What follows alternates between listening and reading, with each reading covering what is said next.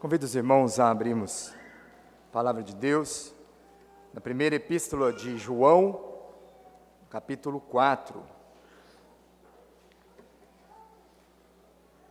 Primeira carta de João, capítulo 4. O texto da nossa meditação nessa noite vai ser a parte entre os versículos 12 até o 16. Sei que está no nosso programa de culto, está no partido 13, mas eu vou ler também o 12. 1 João, capítulo 4, leitura de 12 até o 16. A palavra do Senhor nos diz assim: Ninguém jamais viu a Deus. Se amarmos uns aos outros, Deus permanece em nós e o seu amor é em nós aperfeiçoado. Nisto conhecemos que permanecemos nele e ele em nós, em que nos deu do seu Espírito. E nós temos visto e testemunhamos que o Pai enviou o seu Filho como Salvador do mundo. Aquele que confessar que Jesus é o Filho de Deus, Deus permanece nele e ele em Deus. E nós conhecemos e cremos no amor que Deus tem por nós. Deus é amor, e aquele que permanece no amor, permanece em Deus e Deus nele. Vamos orar mais uma vez. Senhor, nós te louvamos pela tua palavra, te louvamos, ó Deus, porque ela é rica, porque ela é profunda. Nós te agradecemos, ó Deus, pelo acesso que temos a ela. Sabemos, ó Deus, que tantos irmãos ao longo da história e até mesmo nos nossos dias têm difícil acesso à tua palavra e o Senhor tem nos dado livre acesso a ela. Te agradecemos por isso, te agradecemos pelo dia do Senhor, pela oportunidade de cultuarmos e de meditarmos nela. Nos ajude nessa hora, Deus.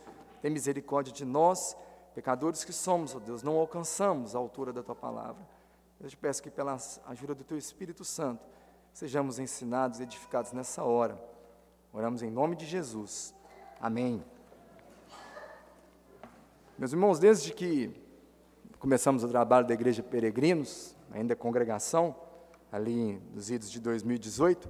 Todas as vezes que eu tenho tido a oportunidade de trazer a mensagem, eu tenho trabalhado com a primeira carta de João. Então, desde então, trabalhamos até o versículo 12 do capítulo 4. E meu objetivo hoje é seguirmos nessa exposição. No entanto, já tem um, um bom tempo que eu não, não trago essa palavra, nós tivemos aí no ano de 2021 a presença do pastor Lucas conosco, então houve menos demanda. E por causa disso, é, eu gostaria de retomar algumas coisas, porque essa carta é uma carta que, para entendermos bem o seu ensino, é importante entendermos o seu contexto.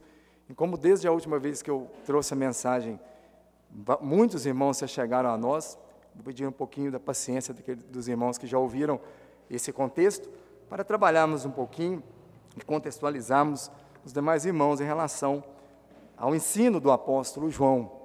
Esse é o autor da carta, o apóstolo João, o apóstolo amado. João escreveu, além dessa carta, outras duas, o Evangelho e o livro do Apocalipse. E João escreveu essa carta no contexto do primeiro século, final do primeiro século da era cristã, momento em que a igreja estava em franco crescimento e estava se espalhando ali pelo mundo conhecido. Nós sabemos, meus irmãos, que depois da morte e assunção do Senhor Jesus, por volta do ano 30 depois de Cristo, o Senhor deu a ordem aos discípulos e à igreja para que se espalhassem, para que pregassem o Evangelho. Mas sabemos, meus irmãos, como o pastor mencionou no domingo passado, que os discípulos, no primeiro momento, a igreja não saiu, ficou ali em Jerusalém, o ambiente estava muito bom, junto aos apóstolos, viviam, partiam pão de casa em casa, tinha aquela comunhão muito próxima e acabaram não obedecendo a ordem do Senhor. Mas Deus então mandou a perseguição, e com a perseguição a igreja se espalhou pela Judéia, Samaria e até os confins da terra. E esse evangelho então chegou em muitos lugares. No entanto, irmãos, é, o colégio apostólico é, não foi junto com a igreja, a igreja foi se espalhando e o ensino era trazido à igreja por meio de pastores. muitas vezes pastores itinerantes. E a igreja começou então a viver um, um, um problema, que era que Jesus já havia exortado a igreja que ela teria, que era o problema dos falsos mestres. Falsos mestres passaram a entrar no contexto da igreja, ensinando erro, ensinando heresias, maculando o Evangelho de Cristo, acrescentando coisas ao Evangelho, à sã doutrina ensinada pelos apóstolos. E isso se tornou um problema sério, pois esses irmãos que às vezes estavam mais longe recebiam ensinos errados e aquilo trazia a eles insegurança. O que, é isso que eu estou ouvindo que é diferente daquele evangelho que primeiro eu ouvi? Os irmãos passaram a ter muitos problemas em relação a isso, e isso foi um, um, um problema que os apóstolos precisaram enfrentar.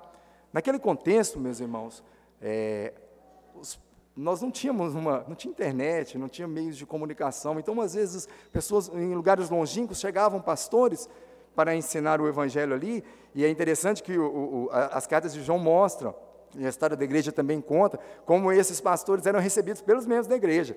É, lembrando até o que aprendemos hoje de manhã, a importância da hospitalidade.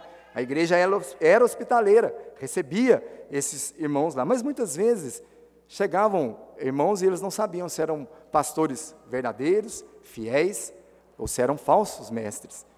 E isso começou a trazer, às vezes, ensinos errados, prejudicando a igreja. E o problema do falso ensino foi um problema que prejudicou muito a igreja nos primeiros séculos.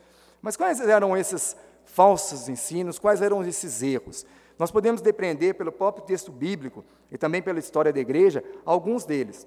Nós sabemos, meus irmãos, que um, uma das heresias que perturbou a igreja, especialmente no segundo e terceiro século, era, foi a chamada gnosticismo.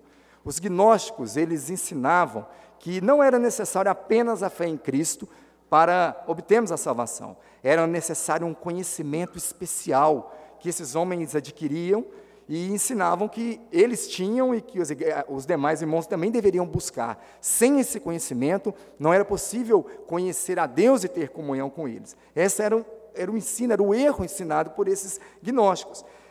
Essa, essa, esse essa, essa heresia, ela estava ainda numa forma embrionária ali no primeiro século. Ela foi se tornar, tomar corpo no segundo e terceiro século, perturbou muito a igreja. Foram necessários vários concílios para tratar disso e, e, e trazer paz para a igreja. No entanto, a gente já vê que naquele momento já existia esse ensino sendo espalhado e trazendo segurança aos irmãos. Eu aprendi que a, fé, que a vida eterna e a fé é, é baseada na fé em Cristo, a salvação é baseada na fé em Cristo. Agora ele está trazendo que precisa de um conhecimento, algo espiritualista, e isso trouxe insegurança para os irmãos. Um outro ensino que vemos também permeando ali naquele momento é, era o pensamento grego. No primeiro século, a cultura dominante era a cultura grega.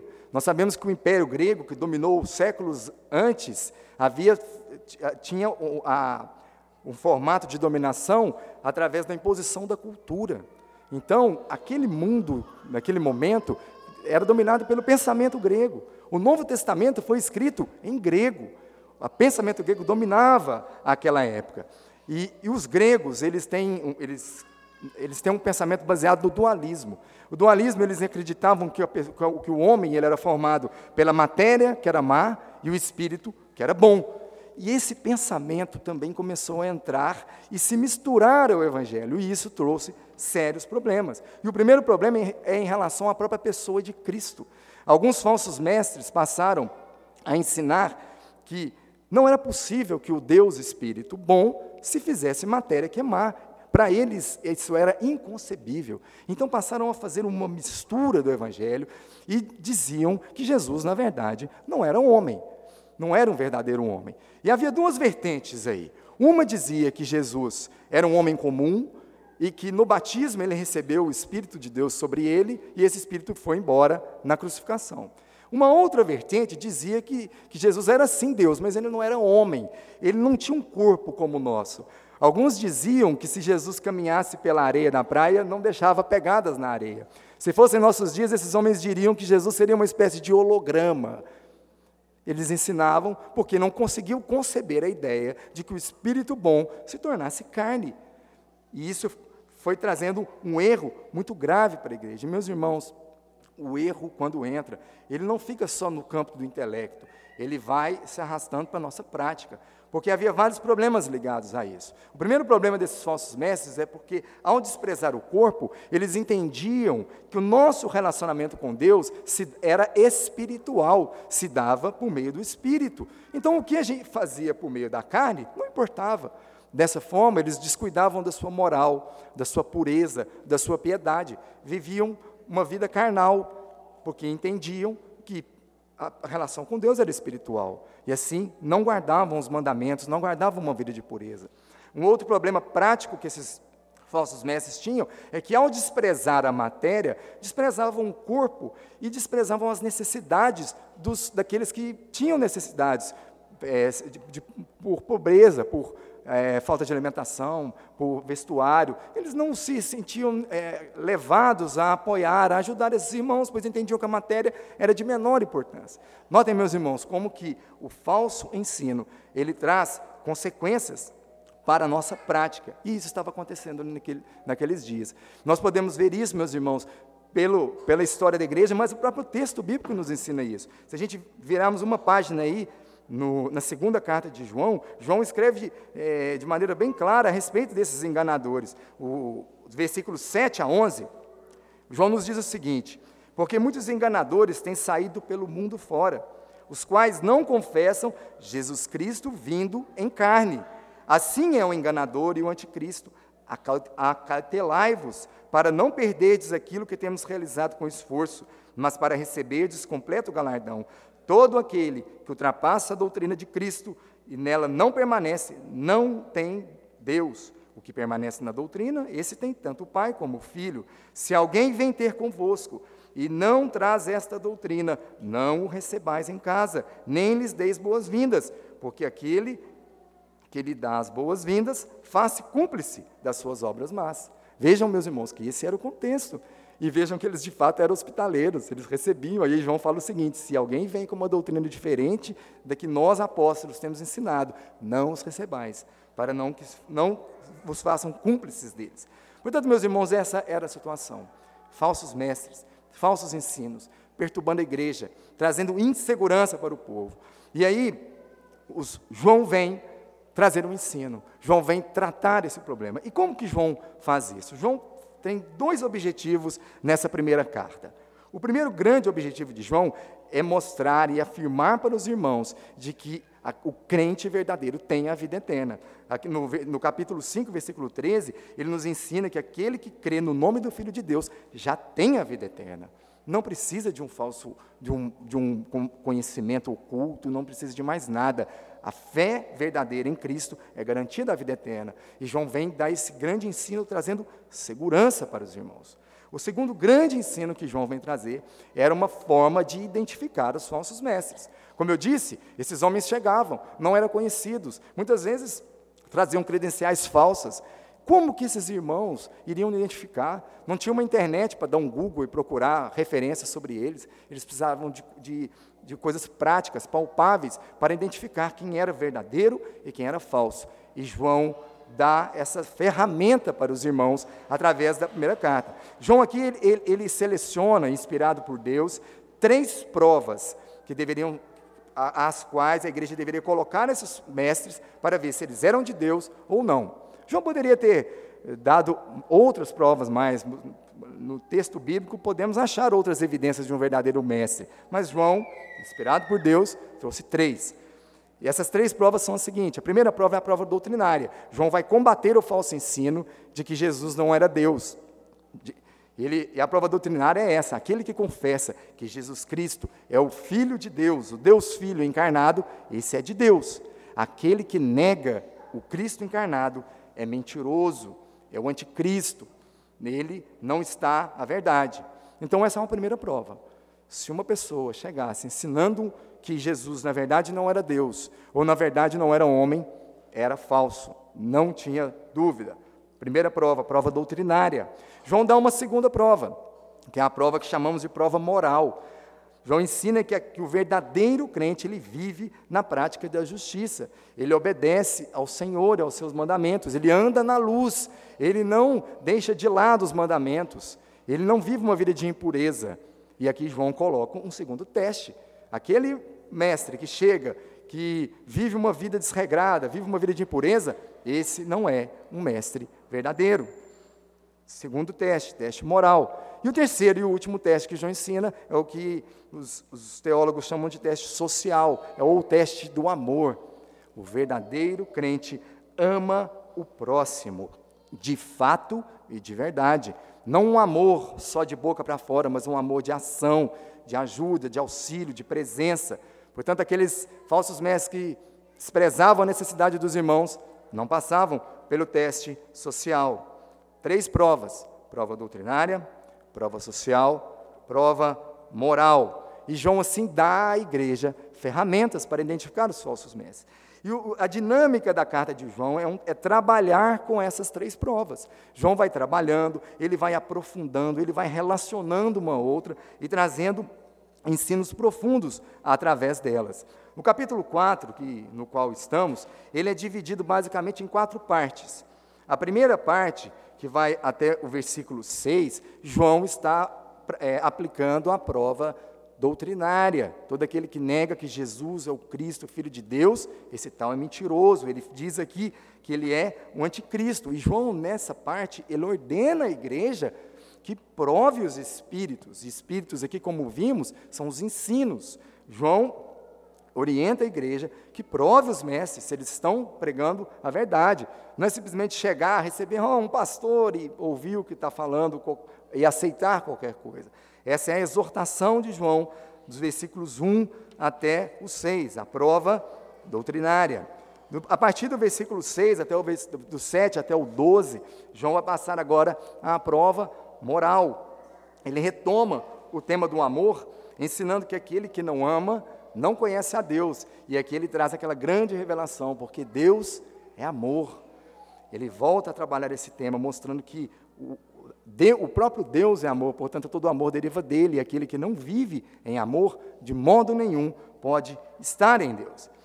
É, a partir, as duas outras partes desses, desse, do, de, desse capítulo 4, versículos 13 a 16 e 17 a 21, eles são um desenvolvimento da parte final do versículo 12. O versículo 12 nos diz o seguinte: Ninguém jamais viu a Deus. Se amarmos uns aos outros, Deus permanece em nós e o seu amor é em nós aperfeiçoado. Nós vimos, meus irmãos, que nesse, nesse versículo, João está nos ensinando que o Deus invisível se manifestou, primeiramente, através do Filho. E ele diz isso lá no seu Evangelho, usando essa mesma expressão: ninguém jamais viu a Deus. Mas lá em João 8, João 1,18, ele diz o seguinte: ninguém jamais viu a Deus. O Deus unigênito, que está no seio do Pai é quem o revelou. Então, o Deus invisível se fez visível através do seu Filho. Mas aqui no versículo 12, ele diz também: ninguém jamais viu a Deus, mas ele mostra que Deus também se faz visível quando a sua igreja demonstra amor uns pelos outros. Uma revelação muito forte para nós, de grande honra e de grande responsabilidade. Quando demonstramos amor uns pelos outros, o próprio Deus é visto em nós. E Jesus nos ensinou sobre isso, que seríamos conhecidos como seus discípulos se tivéssemos amor uns pelos outros. E João agora vai desenvolver esses dois temas do, da parte B do versículo. Deus permanece em nós e o seu amor em nós aperfeiçoado. Dos versículos é, 17 até o 21, ele vai tratar sobre esse amor aperfeiçoado em nós.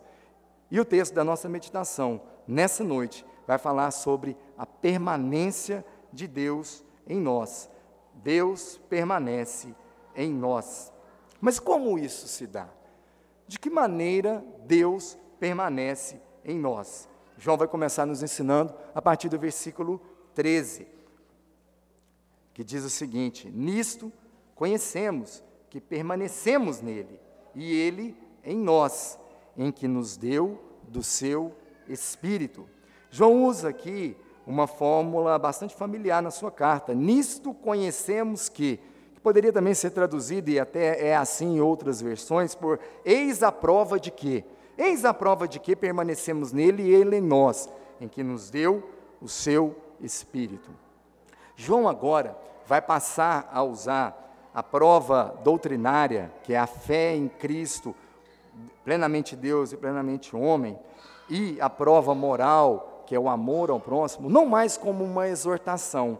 Ele fez isso nas duas primeiras partes do capítulo 4. Ele exortou a igreja a, a julgar os profetas, né, a julgar os espíritos e a amar uns aos outros. Mas agora, a fé e o amor não serão mais tratadas por João como uma admoestação, porém agora como uma evidência, uma evidência da ação de Deus em nós. Meus irmãos, esta é, é, é, aqui está o ponto alto do pensamento dessa carta.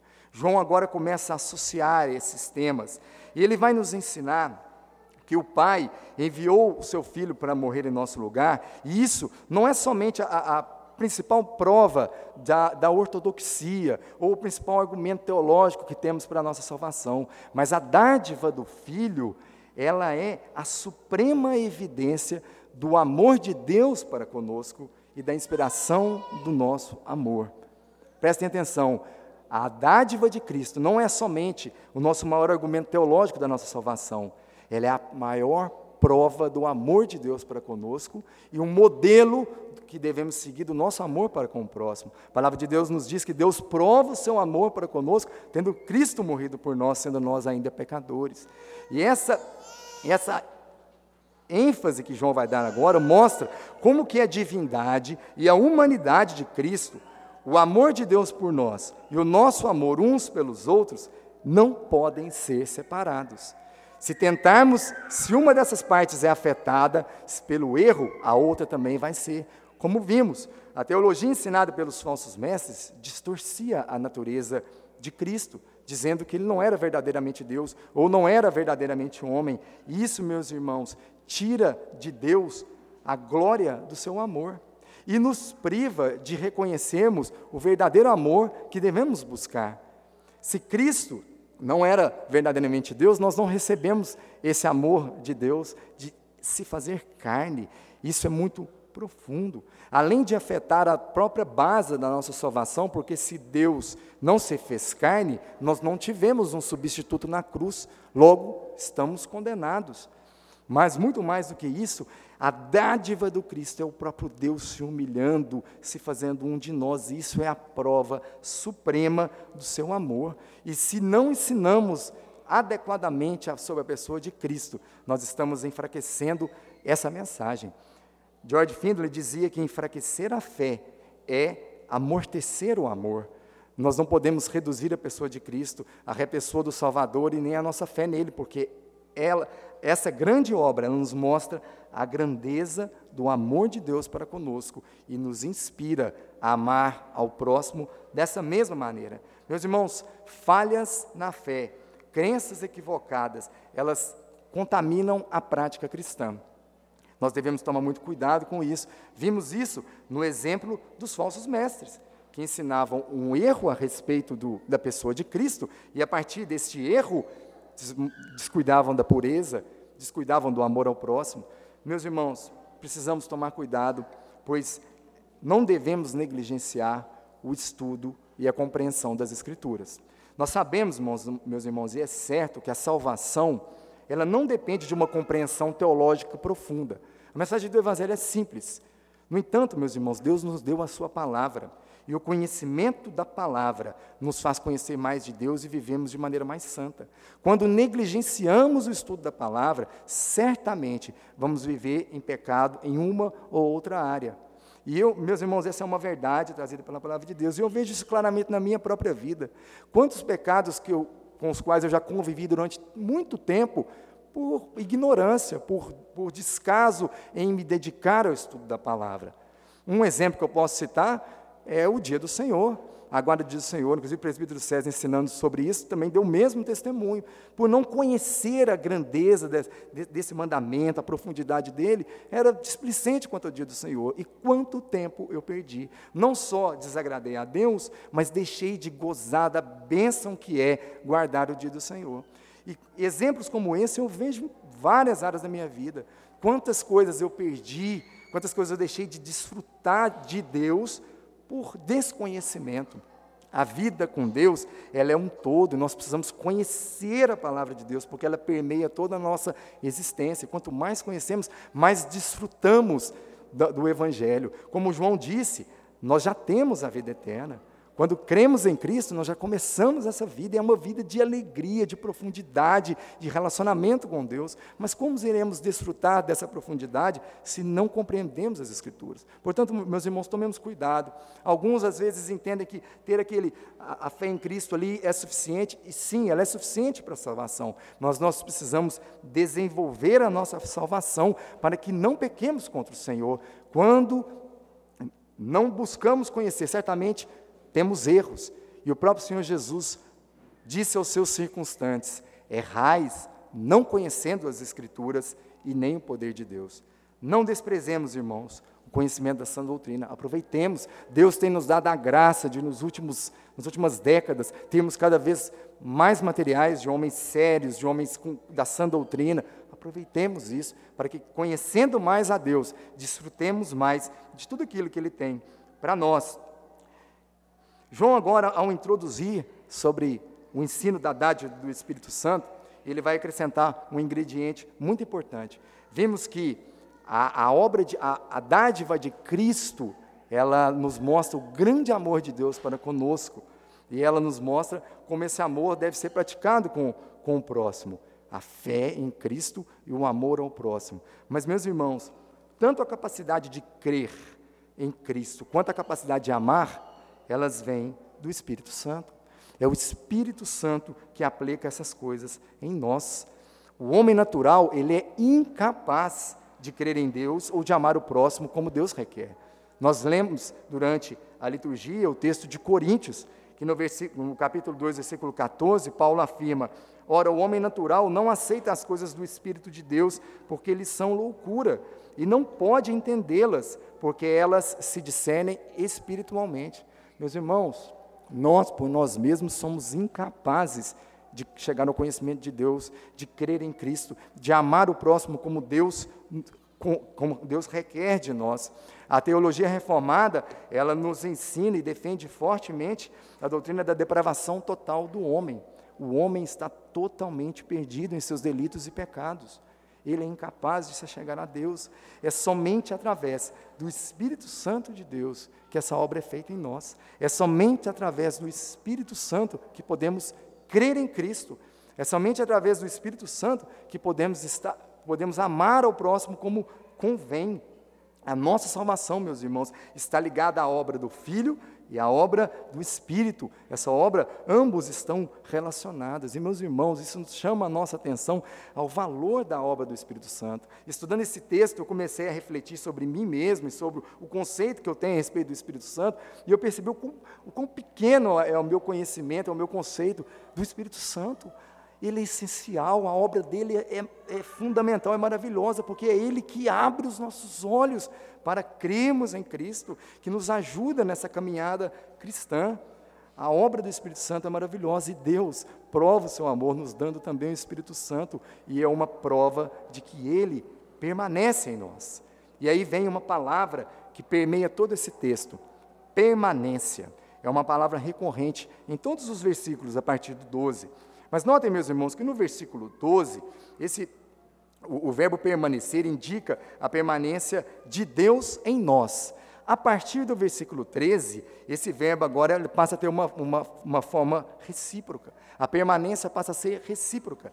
Permanecemos nele e ele em nós. E cada vez que essa permanência recíproca, nós em Deus e Deus em nós, é citada, é dada uma razão, é dada uma evidência dela. No versículo 13, a evidência que, nos, que temos da permanência de Deus em nós e nós nele é a dádiva do Espírito Santo. No versículo 15, ele nos diz que aquele que confessar a Jesus como Filho de Deus, permanece em Deus e Deus nele. E aquele que permanece no amor, diz o versículo 16, permanece em Deus e Deus nele. Temos visto, meus irmãos, três evidências. E as duas últimas, que é crer em Cristo e amar o próximo, elas derivam da primeira, que é a dádiva do Espírito. Se Deus não tivesse nos dado o seu Espírito, não, não teríamos condições de crer em Cristo, não teríamos condições de amar o próximo. E notem, meus irmãos, que João agora está usando a fé e o amor não mais como uma prova, mas agora ele não é mais uma condição, mas agora João traz isso como uma evidência. Aquele que ama o próximo, aquele que crê em Cristo, evidencia que já tem o Espírito Santo em si, que já tem a, a presença do Espírito Santo no seu coração, porque a fé e o amor são obra do Espírito Santo e confirmam a sua presença em nós. Meus irmãos, que mensagem de segurança.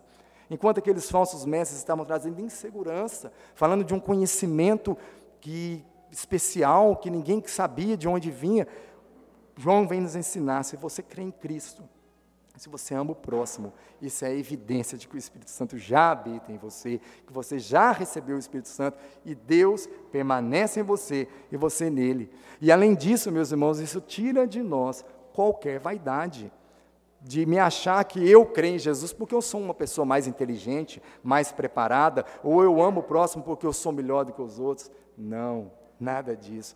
É graça, é misericórdia de Deus que nos deu o Espírito Santo e que produz em nós a fé e o amor. E meus irmãos, essa questão da permanência é muito importante, porque é a permanência em Deus e o permanecer de Deus em nós é de onde procede a justificação, a santificação e a glorificação. João segue a partir do versículo 14, nos ensinando: E nós temos visto e testemunhamos que o Pai enviou o seu Filho como Salvador do mundo. Aqui João dá um testemunho apostólico. Veja como ele diz: e nós temos visto e testemunhamos. João, juntamente com os outros onze apóstolos, foram testemunhas oculares da vida e da obra de Jesus. Ele viu e testemunhou que o Pai enviou seu Filho como Salvador do mundo. Ele estava presente quando João Batista batizou o Senhor Jesus, e o Espírito Santo desceu como pomba sobre o Senhor, e a voz do Pai veio do céu dizendo: Este é meu filho amado em quem me comprazo. João é testemunha disso e escreve, registra para a igreja o seu testemunho, dizendo: Eu vi, eu testemunho, o Pai enviou seu filho como Salvador do mundo. E os apóstolos, testemunhas disso, ensinaram e escreveram e deixaram para nós o Novo Testamento como testemunho desta verdade. E, meus irmãos, o fato de o filho ter sido enviado pelo pai não significa que há uma diferença entre eles e que o pai enviou porque ele é maior que o filho. Nada disso. Cada pessoa da divindade executa o seu papel na obra da salvação. O pai envia, o filho executa e o Espírito Santo aplica a salvação. Há aqui uma santa e perfeita harmonia nas pessoa, na pessoa da Trindade. Esse, esse, essa mensagem, esse texto de João, nos mostra a grandeza do Espírito Santo. Muitas vezes somos gratos pela, por Cristo, por Sua obra, mas sem o Espírito essa obra não é aplicada em nós. Portanto, a Trindade age de uma forma amorosa, harmônica, aplicando a salvação nos crentes. E João diz que Deus enviou o Filho como Salvador do mundo. Mais uma vez ele usa essa expressão mundo, e aqui precisamos entender, meus irmãos, que mundo não está se referindo a todas as pessoas do mundo. Ele usa essa expressão também lá no Evangelho, capítulo 3, versículo 16, porque Deus amou o mundo de tal maneira que deu seu Filho unigênito, para que todo aquele que nele crê não pereça, mas tenha vida eterna. Porém, mundo aqui quer dizer que não são somente os judeus. Naquele momento havia uma dificuldade, a igreja nascente teve essa dificuldade, porque os judeus eh, entendiam que a salvação era apenas para os descendentes de Israel, para os descendentes de Abraão. E o, e o Senhor teve que trabalhar com os apóstolos para mostrar que a salvação não era apenas para aquele povo judeu, mas era para povos, todos os povos, línguas, tribos e nações. Todos agora são alcançados por esse evangelho. Glória a Deus por isso que alcançou também nós aqui, brasileiros, que recebemos o, o Evangelho do Senhor Jesus. E João segue agora no versículo 15, com mais uma, um ensino sobre a permanência. Aquele que confessar que Jesus é o Filho de Deus, Deus permanece nele e ele em Deus. João reforça a questão da permanência mútua.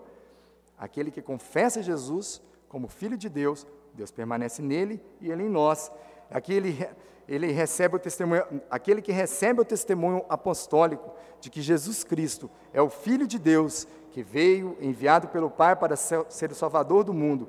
e confessa isso, está em uma relação de permanência mútua com Deus. Ele em Deus e Deus nele. E, meus irmãos, isso se torna até um pouco óbvio, porque só confessa quem recebeu o Espírito. Se o Espírito Santo não entrou no coração daquela pessoa, não mudou, não abriu os olhos da fé, nós somos incapazes, essa pessoa é incapaz de crer em Cristo. Portanto, ao crer, isso já é evidência de que essa pessoa está em Deus, pois o Espírito Santo está nela, permanece nela e nós em Deus. Portanto, aqui, mais uma vez, não há, não, João não está tratando o confessar a Cristo como uma condição, mas como uma evidência de que o Espírito Santo já habita naquela pessoa. E aqui, meus irmãos, João está tratando de uma confissão verdadeira uma confissão que procede do coração, que envolve entrega, que envolve obediência. É por meio de uma confissão genuína que sabemos que permanecemos em Deus.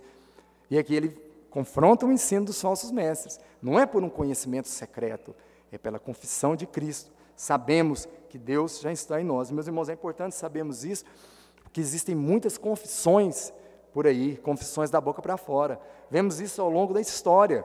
É quando é, estudamos a história do, do, Império Romano, o Império Romano que primeiro perseguiu os cristãos, com o imperador Constantino, tornou o Império Cristão. Naquele momento, passou a ser muito interessante ser cristão. E aí surgiram muitos crentes chamados nominais, porque confessavam a Cristo simplesmente para receberem as benesses do Império Romano naquele momento, mas eram crentes nominais, confissões da boca para fora. Não é esse tipo de confissão que João está trazendo aqui. Nós sabemos, meus irmãos, que alguns meios evangélicos também defendem a ideia de que se uma pessoa, em algum momento na sua vida, fez alguma confissão, orou algum tipo de oração, falando, pedindo Jesus para salvá-la, essa pessoa está salva. Também não é isso. É uma confissão genuína, é uma confissão que envolve arrependimento contínuo. O Evangelho, meus irmãos, não é o Evangelho de arrependimento uma vez só. Devemos nos arrepender todos os dias do nosso pecado, nos entregar todos os dias. É essa confissão que João está se referindo aqui, pois o Espírito Santo nos leva a ela, nos leva ao arrependimento dos nossos pecados, e essa confissão diária, constante, de que o Senhor Jesus é o nosso Salvador e o nosso Senhor, a quem obedecemos, a quem servimos. Quem confessa permanece em Deus e Deus nele, evidenciando assim a presença do Espírito Santo no seu coração. E por fim, meus irmãos, versículo 16, o apóstolo nos ensina: E nós conhecemos e cremos no amor que Deus tem por nós. Deus é amor, e aquele que permanece no amor, permanece em Deus, e Deus nele. Aqui, meus irmãos, temos um testemunho pessoal também do apóstolo sobre o amor de Deus que alcança toda a igreja. E aquele que permanece nesse amor, mais uma vez, demonstra permanência em Deus. Se Deus é amor, a consequência lógica é que aquele que permanece em amor, é, levando uma vida de amor ao próximo, permanece em Deus. O amor verdadeiro vem do próprio Deus. Ninguém consegue amar verdadeiramente se não estiver em Deus. Qualquer amor que estiver fora de Deus não é verdadeiro amor. Portanto, se alguém demonstra verdadeiro amor para com o próximo, certamente permanece em Deus e Deus nele. E também praticar o um amor é, é uma prova de que o Espírito Santo habita naquela pessoa. Nós sabemos pelo texto de Gálatas 5:22, famoso texto que fala do fruto do Espírito, o primeiro fruto citado é amor. Vem de Deus. Se, som, se alguém é capaz de amar ao próximo, certamente o Espírito Santo permanece nessa pessoa e ela em Deus. Eu queria, meus irmãos, concluir essa mensagem fazendo algumas aplicações desse texto. Esse texto, como eu disse, nos traz, um, nos mostra a riqueza, a grandeza da obra do Espírito Santo. O Espírito Santo em nós é Ele quem nos leva à fé e nos leva à prática do amor. Esse ensino leva, nos leva a uma humilhação onde reconhecemos que não somos nada, nós somos incapazes de chegar a Deus. E esse texto dá toda glória a Deus ao, e ao seu Espírito Santo que habita em nós. Meus irmãos, devemos pedir a Deus que nos dê uma, uma compreensão eh, maior sobre a pessoa do Espírito Santo. Eu creio que talvez até em resposta à supervalorização que há do Espírito Santo em, em alguns meios pentecostais, a gente acaba falando pouco do Espírito Santo, mas a obra dele ela é profunda, ela é maravilhosa. Quando pensamos que se o Espírito Santo não agir em nós, nós estamos perdidos. Isso deve nos levar a uma gratidão ao Pai que nos enviou o Espírito Santo Consolador, que através da sua ação em nós nos conduziu à fé e nos conduz a uma vida de prática do amor. Louvemos a Deus, meus irmãos, pela dádiva do Espírito Santo que transforma as nossas vidas. A segunda aplicação, meus irmãos, devemos louvar a Deus também pela sua palavra. Quando lemos a carta de João, vemos e, e, estudamos também a história da igreja, vemos como as heresias machucaram a igreja, quantas pessoas se perderam, quantas pessoas sofreram porque não tinham acesso à, à, verdadeira doutrina, estavam ouvindo falsos mestres. E sabemos, meus irmãos, que em nossos dias muitas pessoas continuam sendo ensinadas por falsos mestres. Às vezes podem até ter o acesso à palavra, né, poder receber uma Bíblia, mas não a conhecem. E isso traz peso, pessoas vivem com vidas pesadas, inseguras, e muita tristeza, porque não conhecem o verdadeiro Evangelho. Deus, pela Sua graça, nos deu a Sua palavra. Deus tem nos abençoado aqui no nosso contexto local, com pregações fiéis às Escrituras. Isso é motivo de grande alegria, de gratidão que devemos ter a Deus, pois aqueles que não recebem isso, meus irmãos, sofrem Quantas pessoas às vezes se aproximam de nós e contam relatos de que não conheciam as Escrituras e por, e por isso sofriam, sofreram muito e têm marcas, e Deus tem nos dado essa graça. Irmãos, aproveitemos. Temos hoje as Escrituras, temos bons livros, temos bons mestres, aproveitemos, pois o conhecimento de Deus se dá através das Escrituras. Tendo Deus outrora falado muitas vezes, de muitas maneiras aos nossos pais, pelos profetas, hoje nos fala por meio de Cristo, através da Sua palavra. Louvemos a Deus pelo acesso que temos e aproveitemos disso, leiamos a Bíblia, busquemos, pois assim, meus irmãos, não só deixaremos de, de pecar em algumas áreas, mas viveremos uma vida mais rica na presença de Deus. E por fim, meus irmãos, as provas de João continuam a nos convidar para um autoexame. Aqui João aplicou, mostrando que o amor de Deus, a prática do amor e a fé vem do Espírito Santo. No entanto, meus irmãos, se há alguém em nosso meio que ainda não desfruta dessa fé, se há alguém em nosso meio que ainda não tem vivido esse amor uns aos outros, há o convite da palavra de Deus. A palavra do Senhor nos convida, creia em Cristo, creia no Senhor Jesus verdadeiramente, e dessa forma você desfrutará das bênçãos do permanecer em Deus e Ele em você. Que Deus nos abençoe, meus irmãos, que Ele aplique essa palavra em nossos corações